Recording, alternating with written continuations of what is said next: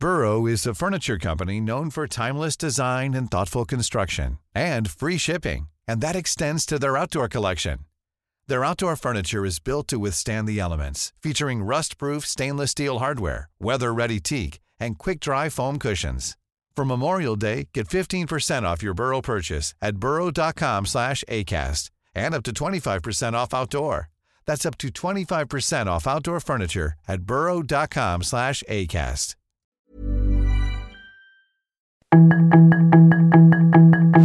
Tarde a tarde, lo que necesitas saber de forma ligera con un tono accesible. Solórzano, el referente informativo.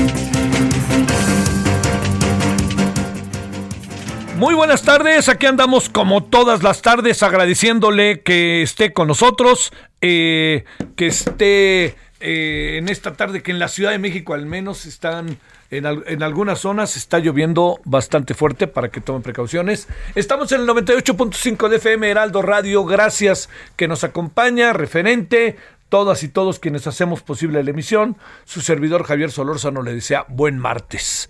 Bueno, mire, eh, a ver, ¿por dónde empezamos? Eh, en la mañana a las 9 fue eh, una, una edición más o una sesión, sesión, sesión, creo que será la palabra, indicada más sobre el Parlamento abierto. El día de hoy el tema fue la vicepresidencia.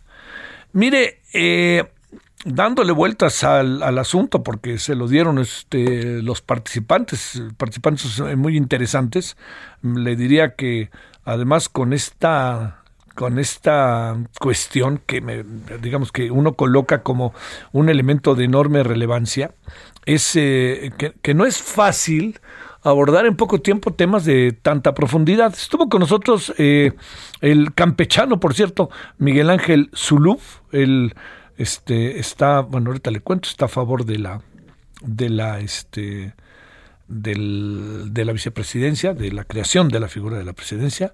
Estuvo también el maestro, que hace tiempo no veía, Antonio Tenorio Adame, el licenciado en Economía por la UNAM.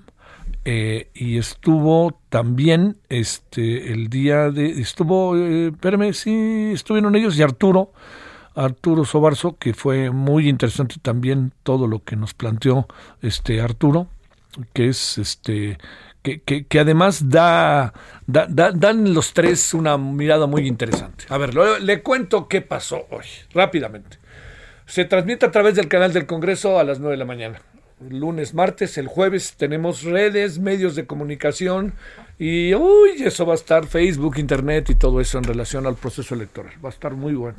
Bueno, pero por lo pronto lo de hoy eh, le diría, a ver, ¿usted cree que México debiera tener la figura en su sistema electoral, en su sistema político, de un o una vicepresidenta o vicepresidente? El, el asunto no, no- es tan fácil del sí o no, ¿verdad? Por supuesto, hay toda una serie de razones. ¿Qué es lo que se pretende teniendo un vicepresidente o vicepresidenta, ¿no? ¿Cómo se piensa la gobernabilidad? Bueno, primero, la propuesta la defiende fundamentalmente el PRI y va por México. No necesariamente están los otros de acuerdo, ¿eh? que esto es algo que a mí me parece que es eh, sumamente importante. Otros, eh, digo, se piensa mucho que, bueno, sí, vamos a meter vicepresidente como en Estados Unidos. No, no es tan fácil. O sea, no es tan fácil porque no sabemos en qué nos vamos a quedar. Ese es el asunto. ¿Cómo va a quedar la gobernabilidad del país? ¿Estamos entonces dejando de ser un país con un régimen presidencialista? Porque tendríamos que pasar entonces a un régimen parlamentario. Le cuento. Eh, la, señora, la señora Kamala Harris para poner el ejemplo de los Estados Unidos, que es interesante, ella es vicepresidenta. Y ella es vicepresidenta porque viene la fórmula del partido, en este caso demócrata, junto con el presidente, con el candidato a presidente Joe Biden. Quiere decir que en México tendremos que pensar, a ver, ¿queremos vicepresidente o vicepresidenta? Lo que tenemos que hacer es entonces, tienen que venir en las boletas esa fórmula de presidenta o, y vicepresidenta. Este, el asunto. Segundo, debe de haber ahí una equidad de género. ¿Qué quiero decir? Si el candidato es hombre, es vicepresidente, la candidata a vicepresidenta tendrá que ser mujer. Si la candidata a la presidencia es mujer, el candidato a la vicepresidencia tendrá que ser hombre. ¿Qué funciones debiera tener? Hay una muy importante porque nos hacemos medio bolas en caso de que el presidente en turno falte, que se muera, que se enferma, que vaya usted a saber, ¿no? O que salga, o que tenga que pasar por una operación larga, alguna cosa de esta naturaleza. Entonces, ahí ya quedaré muy claro, quien se encarga de los designios del país es la vicepresidenta o el vicepresidente. ¿Cuáles serían sus funciones? Seríamos, estaríamos pasando de un régimen presidencialista a uno parlamentario. ¿Por qué? porque la vicepresidenta o el vicepresidente tendrían que formar parte, presumimos, quizás como en el Senado o como en Brasil o en otros países, tendrían que formar parte de el Senado y tendría, como en el Senado, yo dirijo el tránsito, yo tengo voz, pero no tengo voto, porque a mí me eligieron como vicepresidenta, no como senador o senadora.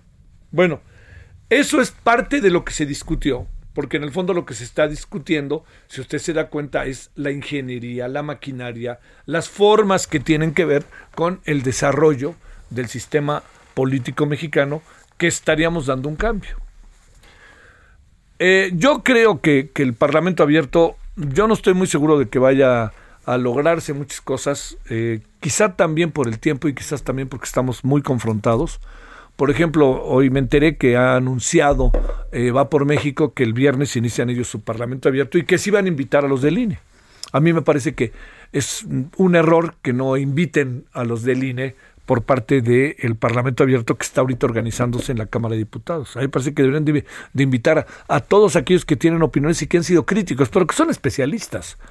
O sea, no tiene mucho sentido invitar a los que están este, desacreditando o los que quieren tronar el asunto. Pues no tiene chiste, no tiene sentido, no vamos a llegar a nada. Pero si vamos con aquellos que son especialistas, hablo de este, profesores e investigadores de la UNAM, de la UDG, del CIDE, de la Ibero. Bueno, de la Ibero ayer estuvo uno que estuvo muy bien, por cierto. De este, de de, del ITAM, de las universidades de los estados en donde se ha hecho un trabajo todo está monitoreado, todo está monitoreado, es fácil de saber quién es quién en esto, ¿no? Y a esto agreguemos políticos de experiencia, políticos que han estado en cargos que les han tocado. Porque también en el fondo es a qué regresamos cuando todo esto, digamos, a qué queremos regresar al final, dónde queremos colocar el, régimen de desarrollo del sistema electoral, del proceso electoral mexicano. Si queremos regresarlo a gobierno, estaremos cometiendo un craso error. Si lo dejamos autónomo, ¿bajo qué condiciones? Y luego también aquí hay otra variable, que es una variable que hoy salió y que la platicamos, yo me permití plantearla dos o tres veces. Podemos en este momento, como país, quitarle dinero al INE porque resulta que el INE, el tribunal, todo, todo ese todo que organiza las elecciones, ya estamos en un proceso de confianza, porque no olvide que la desconfianza es lo que marca, la desconfianza es lo que marca las grandes cantidades de dinero que se, que se, que se gastan, porque de lo que se busca es tener una, toda una serie de cadenas, ¿no? Que permitan ¿no? Que las cosas no eh, caigan en un terreno en donde empiece la trampa. Entonces hay que poner candados, candados y candados y candados. Los candados cuestan. El ir hasta poner la, instalación de las urnas cuesta. Mire lo que le pasó a Morena, ¿eh? Mire lo que le pasó a Morena el domingo. Yo sí le digo que es una es, ejemplo de eh, de lo que puede suceder, ¿no? De lo que puede pasar eh, si no hay un proceso organizativo efectivo del proceso electoral de un proceso de elecciones internas. No, no necesariamente estamos pensando en, las, en, la elección, digamos, no, no, estamos pensando solamente en un proceso electoral a nivel federal o municipal, sino también de los partidos. Eh, vea que muchas veces el INE ha participado en la organización de procesos electorales de las organizaciones partidarias y los resultados han sido, este, le diría yo, con, con, con mucha, han, han resultado favorables, ¿no? Al final eh, el domingo nos dimos cuenta del valor del INE. No, no lo digo en contra, por favor, morenistas. No lo digo en contra de eso, pero creo que el proceso organizativo, sin un padrón, pues era previsible que podían pasar muchas, pero muchas cosas que podrían pasarnos por alto y nos podrían pasar por encima. Este, en función de lo que eh, de lo que es el desarrollo del proceso si no tenemos en el fondo una eh, si en el fondo no tenemos un, un, un garante organizativo del proceso. Bueno, entonces eh, yo, yo para cerrar le diría, yo creo que estuvo bien lo de hoy, yo creo que nos da elementos. El gran asunto que está entre nosotros, no lo, nos hagamos es si hay tiempo para hacer lo que quieren hacer. Yo no estoy muy convencido de que se de que podamos todo tras este desarrollarlo a través a muchas de las cosas que para algunos son urgentes a través de leyes reglamentarias, pero bueno, habrá que ver. Pero lo que sí queda claro es que el INE, los tribunales, el proceso electoral, el sistema político es en este momento está en una etapa muy interesante, pero al mismo tiempo una etapa en donde tendríamos que pensar si hay cosas que tenemos que cambiar como nunca antes, ¿no? ¿Por qué razón? Porque seguimos todavía con muchos pendientes. Y le agregaría, déjeme agregaría, le hago yo la pregunta, déjeme preguntarle como lo, lo hicimos hoy en la mañana. ¿Usted cree, usted cree que los procesos electorales ya generan plena confianza ciudadana y partidista como para que empecemos a quitar algunos candados que cuestan tanto dinero o no? Y le voy a decir, ¿eh? las tres personas que estuvieron hoy me dijeron que no, que todavía tenemos un largo trecho que recorrer. Y una última, para cerrar, una de las grandes preocupaciones manifestadas hoy, de nuevo, pues es el dinero. Y el dinero aquí significa lavado de dinero, narcotráfico, delincuencia organizada, todo esto que se ha ido metiendo. Usted y yo lo sabemos. Sinaloa es un muy buen ejemplo de lo que pasó en procesos electorales recientes y no solamente Sinaloa. ¿eh? Bueno, eh, ya le contaré el jueves de qué, cómo nos va. Eh, déjeme, porque aquí traía yo, este, espéreme, déjeme tantito, aquí ya lo tengo. El jueves eh, vamos a, este, vamos a tener el jueves la siguiente mesa que será sobre comunicación, medios digitales y redes sociales. Suena interesante, ¿no? A ver si la ve, 9 de la mañana, ahí en el canal del Congreso, y veremos qué dicen los invitados, 45.1 de su dial de transmisión y también está en los sistemas de cable, etcétera, etcétera. Bueno, ojalá lo vea y a ver qué le parece. Eh, hago énfasis eh, en todo esto por una razón, porque creo que es de enorme relevancia lo que puede pasar ahí, porque tiene que ver con nuestras vidas y porque es el organismo encargado de discutir, debatir y legislar, o sea, hace la Cámara de Diputados y como Cámara de Origen y por supuesto la Cámara de Senadores. Bueno, a ver qué le parece. Eh, eso pasó hoy y ya le cuento qué pasará el jueves. Esa es una de las cosas que tenemos. Otra de las cosas que tenemos también por ahí, a mí me parece que, a ver, hay que seguir, hay que seguir el tema del llamado de todo lo que pasó con el sector inmobiliario en la Benito Juárez. Hay que seguir el asunto, hay que seguir, hay que ver qué está pasando ahí. Porque si ahí hay también una bronca contra el PAN, contra la oposición por parte de Morena o de quien encabeza hoy las fiscalías en la Ciudad de México, me parece que estamos cometiendo ahí un grave error, porque de alguna otra manera les está pegando, particularmente a los panistas que gobiernan Benito Juárez. Entonces, yo quisiera ahí el, porque es muy fácil para la jefa de gobierno salir, no, no es política, son delincuentes, se, ellos, este, hay ahí es un asunto estrictamente de, que de delincuencia, que este, robaron o lo que fuera. Es muy fácil para el gobierno, este y a los otros decir eso es, pero en el fondo la sombra de la política atraviesa una y otra y otra vez. Y Benito Juárez es una delegación, la alcalde, perdón, la alcaldesa de la, alcaldía Benito Juárez es una alcaldía que es eh, históricamente panista, así, históricamente panista. Y va a ser difícil que cambie de la noche a la mañana, pero intentos se harán para que cambie, ¿no? Entonces todo cabe. Por eso la mayor claridad, la mayor transparencia lleva a la mejor gobernabilidad. Bueno, aquí andamos agradeciéndole, gracias que nos acompaña. Entonces estamos en el día 2 de agosto 2022, 98.5 de FM. Estamos en Referente Radio, su servidor Javier Solórzano. Solórzano, el referente informativo.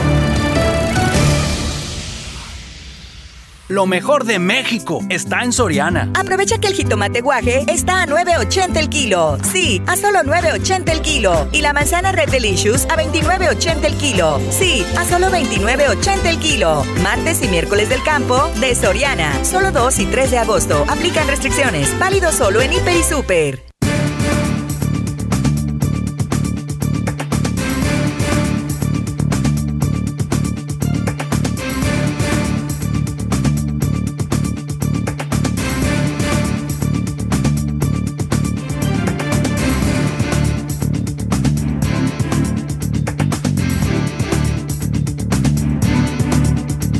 Bueno, le quiero agradecer a Alejandro Calvillo. Este es, Alejandro ha hecho un trabajo formidable, siempre hay que estar atento a las investigaciones que hace el Poder del Consumidor y este, sobre todo a partir de que hay una auditoría que la Organización del Poder del Consumidor y la Red de los Derechos de la Infancia en México, la Redim, eh, resulta que hay una auditoría que muestra que escuelas en México enferman alumnos de por vida y generan basura que se descompone en siglos. Entonces, esto es una investigación reciente. Estamos en el periodo vacacional escolar, pero van a regresar y hay que ver en qué estado se van quedando los niños o los adolescentes en las escuelas de un grado a otro grado y cómo se va armando la vida de ellos. Alejandro, doy todo ese preámbulo para platicar contigo. ¿Cómo has estado? Buenas tardes. Buenas tardes, Javier. Un gusto, un gran gusto saludarte. A ver, pues, todo esto, ¿qué, ¿de qué se trata todo esto? ¿Qué encuentras y qué se puede hacer? ¿O no se está haciendo nada, para decirlo claro? Pues mira, eh, hicimos esto que le llamamos auditoría, fue algo muy sencillo, pero que se ha hecho en algunos otros contextos. Fue recolectar la basura producida en una escuela de educación básica de un día, nada más de un día. La, basura que generaron 400 niños que asistieron ese día a clases. Eh, calculamos las calorías contenidas en todos esos productos la mayor parte productos ultraprocesados, o sea, comida chatarra y bebidas endulzadas. Y lo dividimos entre la cantidad de alumnos y es un dato brutal. El promedio de consumo ese día por los alumnos fue de 550 calorías por alumno, ¿no? En esa jornada de solamente seis horas. Esto es brutal. El consumo excesivo de 100 calorías al día, o sea, si tú o yo consumimos o quien nos escucha consume 100 calorías de más a lo recomendado para el peso y la edad de la persona y la estatura, ¿no? Este, puedes aumentar alrededor de 5 kilogramos en un año. Bueno, estos chicos estaban consumiendo 550 calorías aparte de lo que habían desayunado, lo que iban a comer después y lo que iban a cenar, y si en la tarde comían algo más, este, algún refrigerio. Este dato, eh, Javier, puede parecer extraordinario. Digan, no, pues es eh, una escuela de golosos o profesionales de la chatarra. No, un estudio de 2010 y otro estudio de 2014 del Instituto Nacional de Salud Pública que hicieron la misma estimación del consumo de calorías por cada día, por cada alumno, era de alrededor de 500 calorías. Yo creo que hay pocos lugares en el mundo, ¿no? Donde los niños en la escuela que son escuelas donde no, no, en la mayor parte de las escuelas no tienen desayuno y no tienen comida. En otros países sí les dan la comida o les dan el desayuno. No, en estas escuelas no. O sea, lo que están consumiendo es lo que compraron en la tiendita de la escuela. Y eso, pues bueno, en un país que tiene los niveles más altos de sobrepeso, obesidad y, y diabetes. Entonces, eso fue lo que presentamos en un contexto, como bien decías, de que en unas semanas regresan a clases, al nuevo ciclo escolar, en una situación que parece ya estamos saliendo de esta pandemia que durante dos años trajo a los niños en casa o de repente iban a la escuela y los volvían a mandar a casa, ¿no? Pero ahora ya regresan.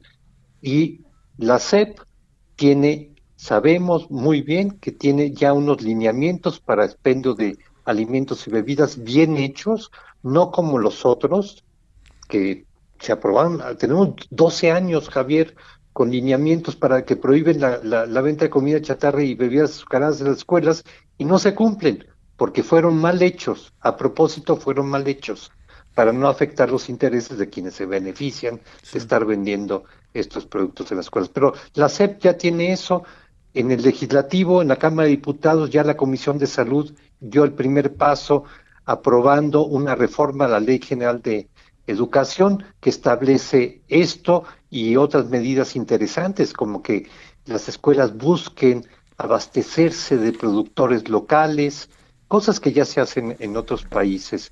Y hay un acuerdo también, que es, con esto cierro esta intervención, eh, de CEP y de la Secretaría de Medio Ambiente, porque pues el consumo de estos productos genera una gran cantidad de basura, de plásticos.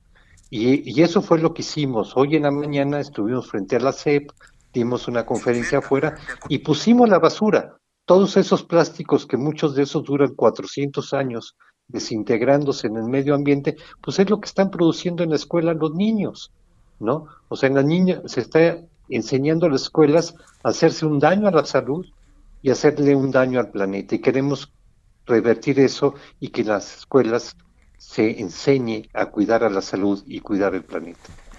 A ver, este, ¿qué tanta... de permíteme un segundito nada más, Alejandro. Al ratito le damos los detalles. Le informo que la Fiscalía General de la República ha informado oficialmente que investiga por lavado de dinero y, este, entre otros delitos, al expresidente Enrique Peña Nieto. Al rato los detalles. Regresamos contigo, Alejandro. ¿Qué, qué es lo que sucede con, con, con los órganos de gobierno ante esto? con las familias. ¿Qué es lo que pasa? Eh? Con las familias. Sí. Bueno, tú sabes que hay un deterioro grave de la alimentación en nuestro país. Somos los principales consumidores de comida chatarra y bebidas azucaradas.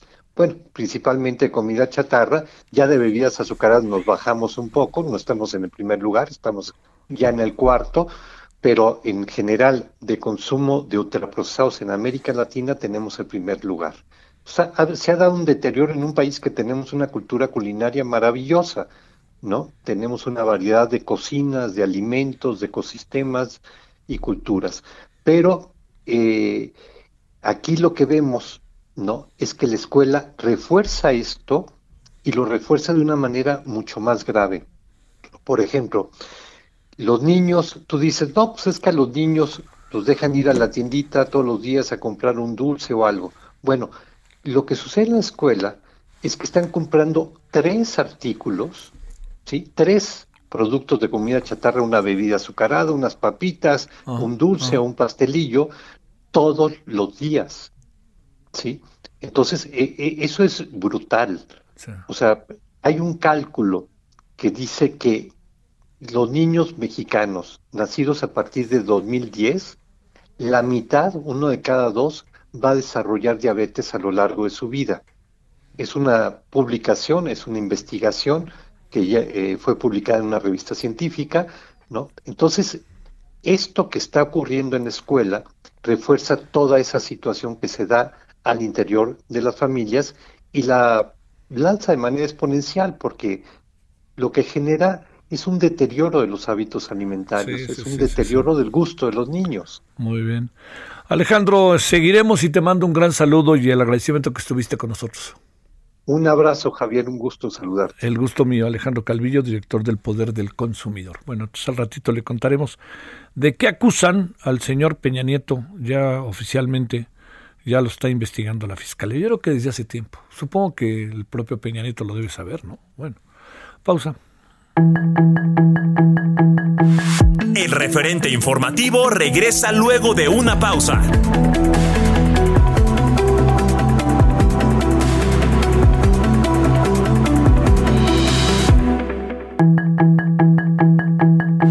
Estamos de regreso con el referente informativo.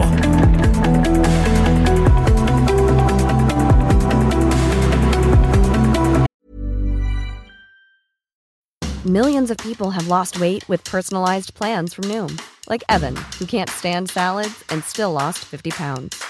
Salads, generally, for most people, are the easy button, right?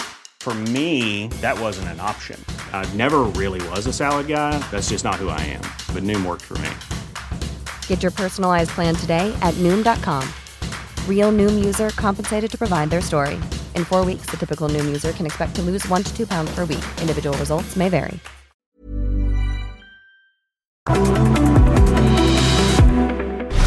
En el referente informativo le presentamos información relevante. Juez suspende por tiempo indefinido extradición de Caro Quintero a Estados Unidos. Adán Augusto López atiende a manifestantes en la Secretaría de Gobernación. Morena en San Luis Potosí inicia impugnación de las asambleas distritales. Vinculan a proceso a cuatro por el decomiso histórico de cocaína en la Ciudad de México. En delito de trata de personas, México ocupa el tercer lugar a nivel mundial. Ernestina Godoy informó que se doblaron los recursos para la reparación del daño a víctimas. Déficit de agua en Monterrey es del 25% y se cubre con pipas, aseguran autoridades. Hospitalizados por COVID-19 van a la baja en México, asegura Hugo López Gatel. En California, Estados Unidos, declaran estado de emergencia por viruela del mono. En Soriana, compra uno y lleva el segundo al 70% de descuento en todo Colgate, Caprice, Optims, Palmolive, Speed Stick y Estefano. Sí, lleva el segundo al 70% de descuento. Soriana, la de todos los mexicanos. Agosto 4, aplica deos, jabones, champús y fijadores. Aplican restricciones. Válido solo en Hiper y Super.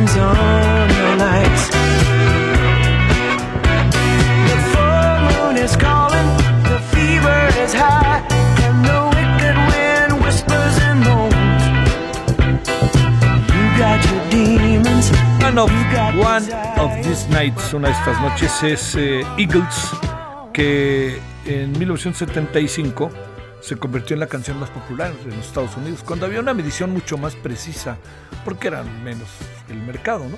Y era menos la audiencia también, el mercado de la producción y la audiencia de los escuchas. Pero ese era su cuarto LP, One of These Nights, The Eagles, una gran, gran, gran rola, gran canción. Eh, bueno, a ver, ahorita le voy a leer el, boletín de la fiscalía si le parece. Bueno, 17.33 en la hora del centro. Solórzano, el referente informativo.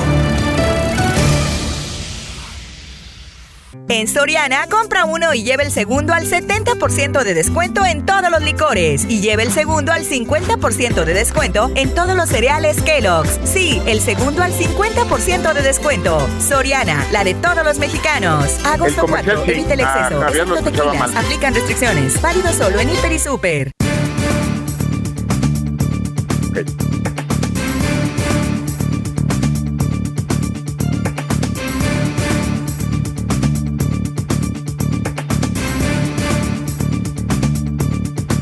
17.34 en la hora del centro. Eduardo Bojorques es director general de Transparencia Mexicana y director ejecutivo de la Fundación Este País hace. Querido Eduardo, ¿cómo has estado? Con mucho gusto de escucharte, escucharte bien y, y agradecido por la invitación, Javier, a, a, tu espacio informativo. Siempre es un gusto, en verdad que te lo digo. Oye, ¿me permites leer algo que incluso te pediré tu opinión?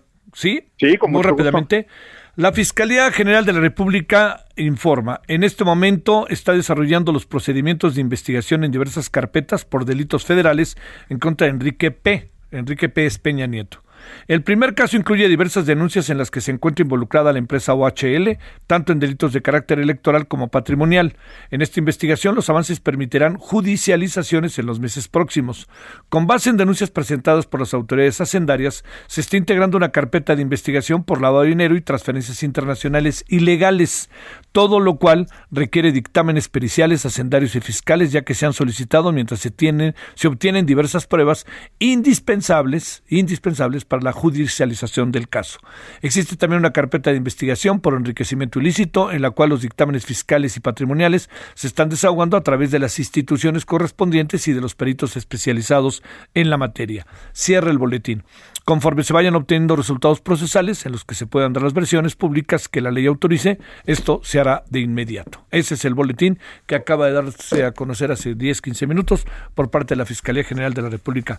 Eh, ¿Hay alguna opinión de tu parte, Eduardo? ¿Cómo ves esto?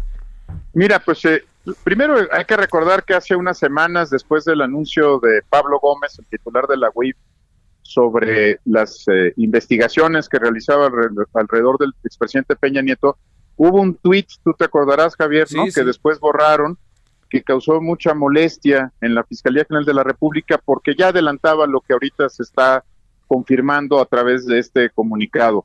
Eh, yo creo que ah, eh, en algún momento lo platicamos también, Javier, eh, una de las cartas que tenía el gobierno de la República, la administración del presidente López Obrador, era esta, iban a escoger el momento correcto para utilizarla. Y yo tengo que decirte, Javier, que ojalá sea un tema de verdad, eh, anhelo y espero que sea realmente un tema de impartición de justicia, pero por lo que tú y yo sabemos, suena más a que están abriendo ya el proceso electoral de Coahuila y del Estado de México de 2023, es decir, tratar de de generar pues memoria, recuperar la memoria de lo vivido durante la administración de Peña Nieto y sobre todo pues está en, en código Atlacomulco, si me permites la expresión, Javier, ¿no? Ojalá fuera justicia, me encantaría, ¿Sí? pero no tengo esa sensación. No yo, sé si tú tengas. No, no, no, no, yo tampoco, fíjate. Y, y sabes qué te agregaría que a lo mejor hay evidencias de que el peso de Peña Nieto en su estado sigue siendo importante, ¿no? Sí, yo, yo tengo la sensación de que está más eh, alrededor de la campaña del Estado de México, donde por cierto también no está tan fácil la definición de los candidatos o la candidata de Morena, uh -huh. y yo creo que está más en ese código. Eh, lamentable porque sí, creo que tú y yo y muchos mexicanos esperábamos que en este caso, en el caso de Enrique Peña Nieto, hubiera una investigación que no se politizara, que no tuviera eh, motivaciones electorales y que de verdad llegáramos a encontrar justicia sobre posibles ilícitos cometidos. No, no lo siento así y no creo que se perciba así. Sí, y agregaría una, una cuestión más, ¿no? Este, vamos para adelante, ya no veremos el pasado, vamos a juzgarlos, no vamos a juzgarlos. Es un cúmulo de contradicciones lo que hay en, el, en la narrativa de gobierno, ¿eh? Sí, porque, eh, digamos, en el, en el, el perdón, ¿no? Digamos, era uno de los temas, ¿no? Una especie de, de paz construida con la administración de Peña Nieto. Algunos dirían, eh, la esencia del pacto primor, Javier, ¿no? Sí. Era esa, ¿no? Sí, sí, sí. Y después de la ruptura con Alejandro Moreno, eh, de que no se han encontrado, el presidente nacional del PRI, que no se han encontrado este, coincidencias en algunos temas como la reforma electoral y otros, pues ahora sí, ¿no? Va toda la, va el resto, ¿no? Para el Estado de México y para Coahuila. Hijo, ¿les dará resultado? Mira, creo que por lo menos nos va a recordar algo que tú y yo tenemos muy presente sí. y es que definitivamente la administración de Peña Nieto no se caracterizó por su pulcritud, ¿no? Digamos eso, creo que creo que ahí eh, es verdad de perogrullo, Javier, ¿no? Sí. Porque efectivamente tienen materia, pero pero bueno, la otra es que estás hablando de dos entidades que no han tenido alternancia, dos estados de la República que no han tenido alternancia nunca, ¿no? Coahuila y Estado de México, entonces pues eh, sacarán la artillería pesada y ya empezó y, y lo, lo triste es que pues este sea parte de esta de esta artillería pesada una fiscalía que se esperaba autónoma, ¿no? Ajá. Que se rigiera por los tiempos de la justicia y no por los tiempos de la política. Bueno, pues este, ahora sí vamos, aunque no lo creas, Al Eduardo, a lo que te, a lo que te convocamos. Eh, a ver, te pregunto, eh, hay un recorte brutal a salud y educación de 40 mil millones de pesos. Se le da más a turismo y a la Comisión Federal de Electricidad. Y se le da más a Tren Maya, se le da más a Dos Bocas y se le da más, como vimos hoy, a IFA. ¿Ante qué estamos? ¿Se puede manejar de una manera tan aleatoria el presupuesto y lo que hace el gobierno? ¿O ante qué supones que estamos? ¿O la transparencia no es un signo de identificación en este momento? Javier, tú sabes bien que el Congreso durante, durante lo- el año va haciendo modificaciones tal vez menos drásticas ¿no? al presupuesto de egresos de la Federación que se aprueba a finales del año anterior. O sea, digamos, siempre ha sido eh, objeto de modificaciones. Lo que no se acostumbraban eran modificaciones de este tamaño, recortes de este tamaño o reasignaciones presupuestales de este, de este tamaño, sin eh, algunas de ellas pasar por el Congreso u otras, eh, digamos, como reclasificación del gasto. Yo, yo tengo la impresión de que lo que revelan estas cifras, pues sí son las prioridades del gobierno, su apuesta eh, político-electoral, porque este es un gobierno que tiene muy bien medido el tema político-electoral, quieren cerrar con una refinería que se inauguró a medias, ¿no?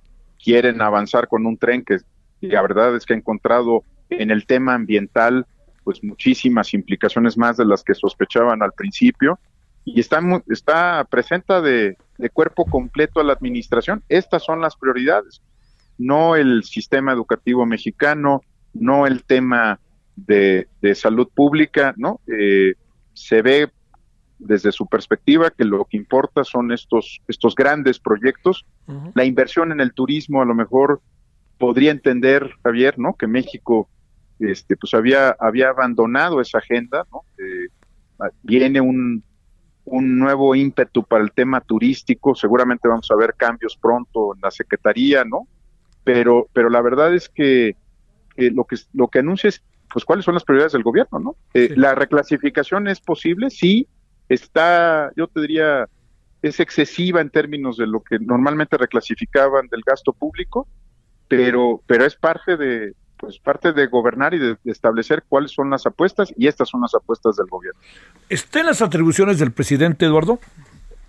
Sí, algunos, yo, yo te diría que lo más eh, ortodoxo es que cuando hay una reclasificación del presupuesto de este, de este tamaño, eh, pues se active a la Cámara de Diputados, que es la que finalmente aprueba el, el presupuesto. Eh, creo que pueden hacerlo, pueden reclasificar, puede- hay elementos, pero lo, lo correcto es que quien aprueba el presupuesto de egresos de la federación sea quien revise y apruebe modificaciones de esta envergadura, Javier. Sí, que esa es la otra. ¿Te parece que el, movi- el movimiento del dinero en circunstancias como estas, para como está el país, parece brutalmente discrecional y no atendiendo lo que tiene que atender? ¿No? Esa es por lo menos la impresión que queda. Estoy pensando en lo que ya mencionabas, educación y salud, para mencionar dos asuntos muy concretos, ¿no? Sí, y, y la verdad es que eh, hay ahí una otra contradicción, como decías Javier, porque se invoca eh, en muchos de estos casos la declaratoria de emergencia que se firmó en marzo de 2020, ¿no? que da lugar a la pandemia y que le ha dado poderes y facultades extraordinarias a muchos órganos del gobierno, pero paradójicamente no, no hay un reflejo de las reclasificaciones o reasignaciones del gasto en materias tan importantes como la emergencia sanitaria o la reactivación económica, no a nivel de los grandes proyectos, sino a nivel de las pequeñas y medianas empresas del país, ¿no? Que también están sufriendo en un contexto económico adverso. Entonces, eh, pues eh, hay una paradoja ahí, ¿no? Se invoca la declaratoria de emergencia para tener poderes extraordinarios, pero no se utiliza para destinar recursos o justificar inversiones de salud pública, por ejemplo. Oye, eh, este, el tema que, que ahora se nos va a acercar el primero de septiembre, que tiene que ver con el envío del presupuesto de ingresos y egresos, es el último en el que el presidente puede tener capacidad plena de maniobra, ¿no? Sí, con una con una cámara en una situación muy diferente, ¿no? Eh, con ya no con mayorías constitucionales y con una oposición que se va, en, en algunos temas se va a crecer, este seguramente será uno. Eh, por eso es tan importante esta clave que te compartía de la declaratoria de emergencia, porque autoriza, eh, digamos, eh, facultades extraordinarias para, para tomar decisiones. Ojalá, ojalá, digamos, sea un, un presupuesto sereno, ojalá volvamos a poner prioridad en temas que, que se están abandonando y que van a pasar factura cara. El tema educativo, Sí, Javier, sí, sí, sí. me da mucha pena decirlo, pero después de dos años de pandemia, además recortes al sector, o sea, los, los muchachos de esa generación van a sufrir de una forma, Javier, ¿no? Sí, sí, sí. Pero bueno, este, Oye, y además con una ausencia, por lo menos no se ve, pues, pero yo diría, sin exagerar, una ausencia al frente de la CEP, ¿no? Este, yo creo que en ese sentido, Esther Moctezuma se hacía más presente todo el tiempo. Podríamos estar a favor o en contra de lo que hizo como secretario, pero se hacía presente, estaba, hablaba, este, pero hay una ausencia total de la señora este, Delfina Gómez, ¿eh?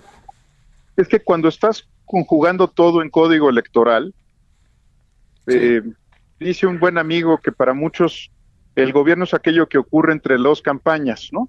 Este, Sí, sí, sí. Y para mí el gobierno es algo muy importante, ¿no? Es el momento en el que todas las expectativas sociales se traducen en, en, pues en- a través del poder del Estado en acción que cambie la vida de las personas, Javier. Pero si todo es electoral, caray, ¿no? Este, pues lo que lo que ves es personajes desdibujados al frente de las instituciones públicas. ¿no?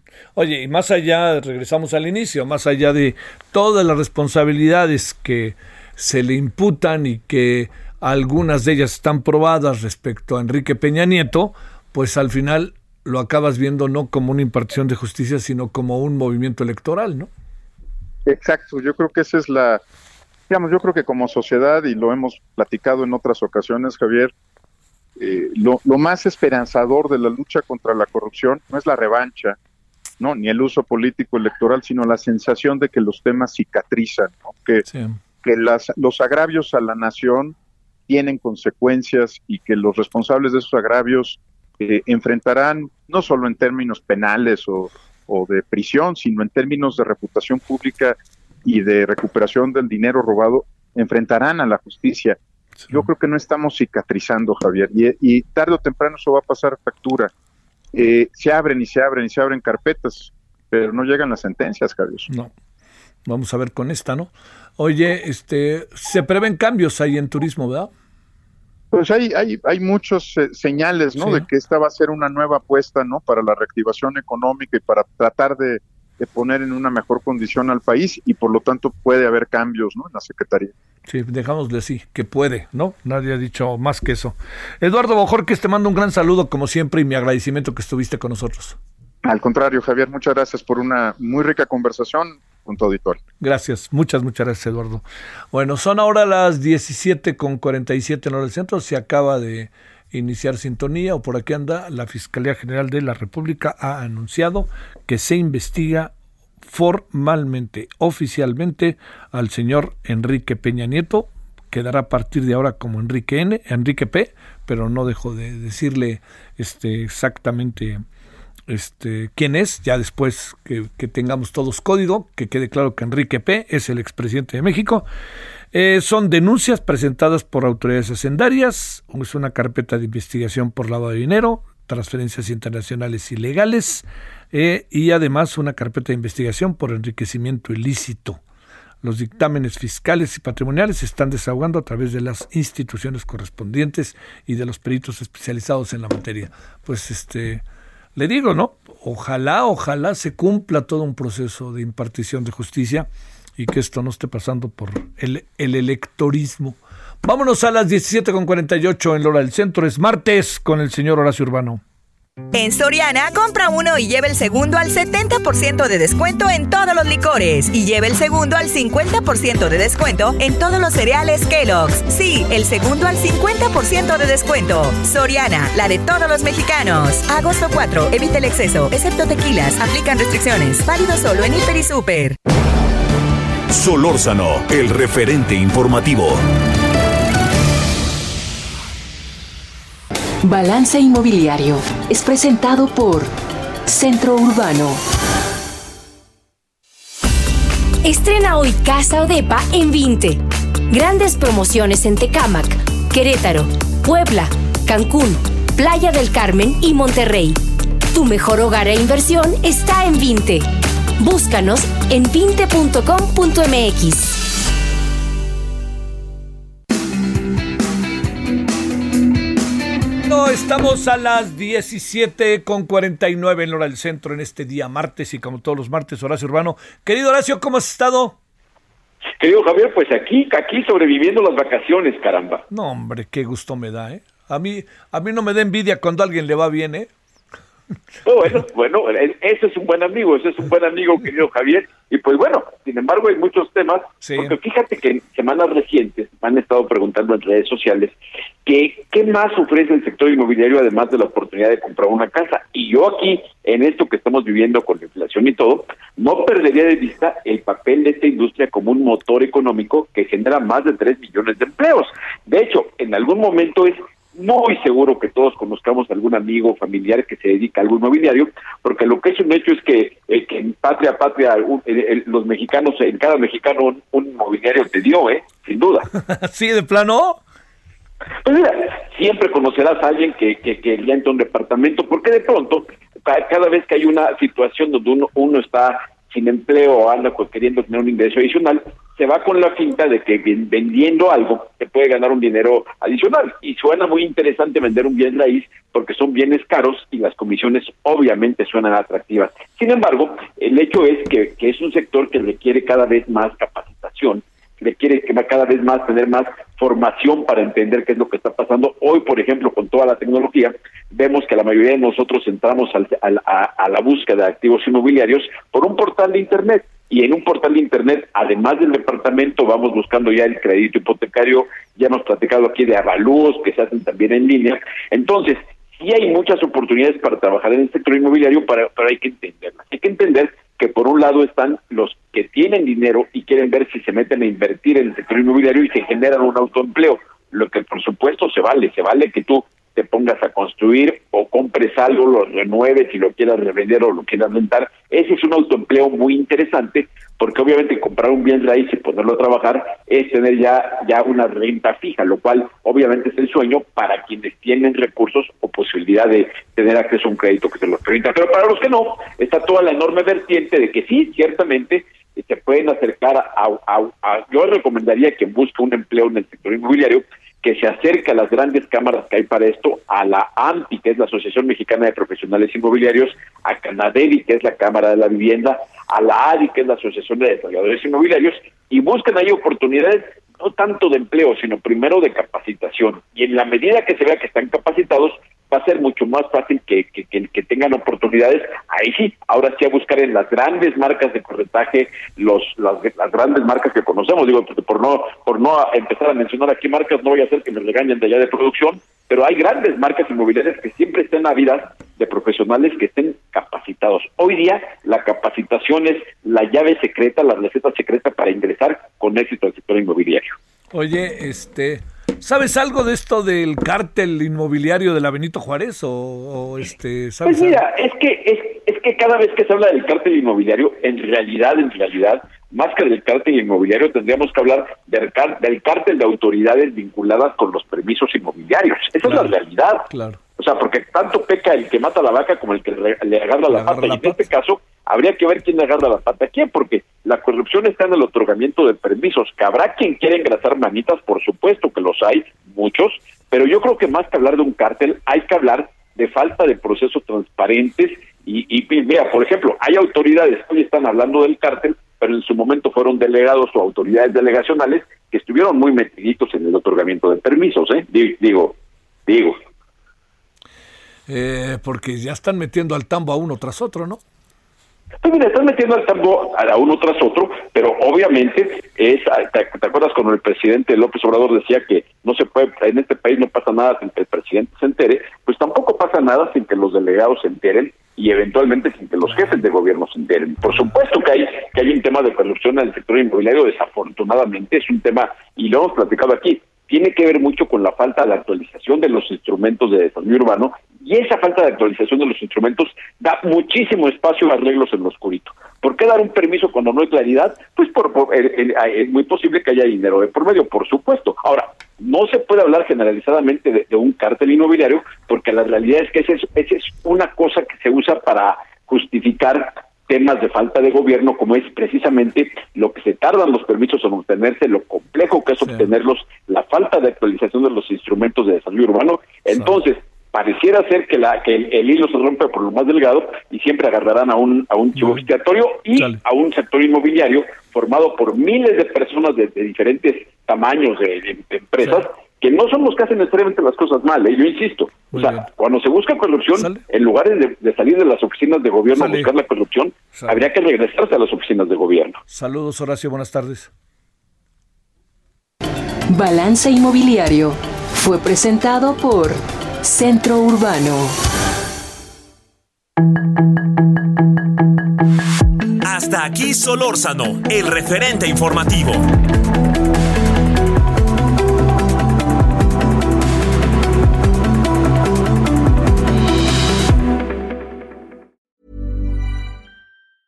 Hey, it's Danny Pellegrino from Everything Iconic. Ready to upgrade your style game without blowing your budget? Check out Quince. They've got all the good stuff shirts and polos, activewear, and fine leather goods, all at 50 to 80% less than other high end brands. And the best part? They're all about safe, ethical, and responsible manufacturing. Get that luxury vibe without the luxury price tag. Hit up quince.com slash upgrade for free shipping and 365 day returns on your next order. That's quince.com slash upgrade.